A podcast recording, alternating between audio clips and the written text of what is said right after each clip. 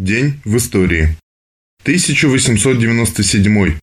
Побежденным бывает только тот, кто сам признает себя побежденным. 22 февраля 1897 года родился Леонид Говоров, советский военачальник, маршал и герой Советского Союза. Во время Великой Отечественной войны в 1941 году Говоров командовал артиллерией. В 1942 стал командиром войск Ленинградского фронта. Говоров успешно применял военные знания на практике. Он первым применил систему сплошных траншей, перестроил систему применения минометов, принял непосредственное участие в разработке плана по прорыву блокады Ленинграда и был награжден орденом Суворова первой степени. За прорыв обороны противника на Карельском перешейке летом 1944 года Леониду Говорову было присвоено звание маршала Советского Союза. К концу войны Говоров имел звание Героя Советского Союза, был награжден Орденом Победа. Послевоенное время занимал руководящие посты в вооруженных силах СССР.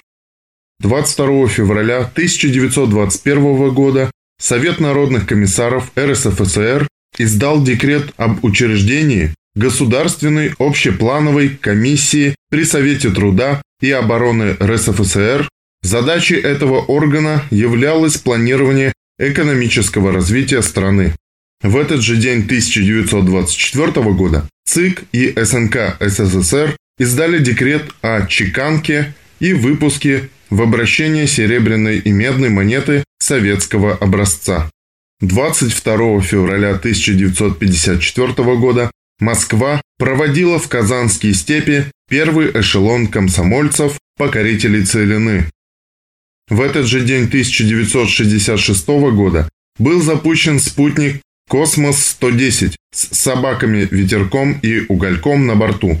Установленный собаками рекорд по продолжительности полета 22 дня был побит только спустя 5 лет во время выполнения миссии «Союз-11», когда советские космонавты провели на борту станции «Салют» почти 24 дня. До сих пор этот полет остается рекордным по длительности для собак. 22 февраля 1968 года крейсер «Аврора» награжден орденом Октябрьской революции.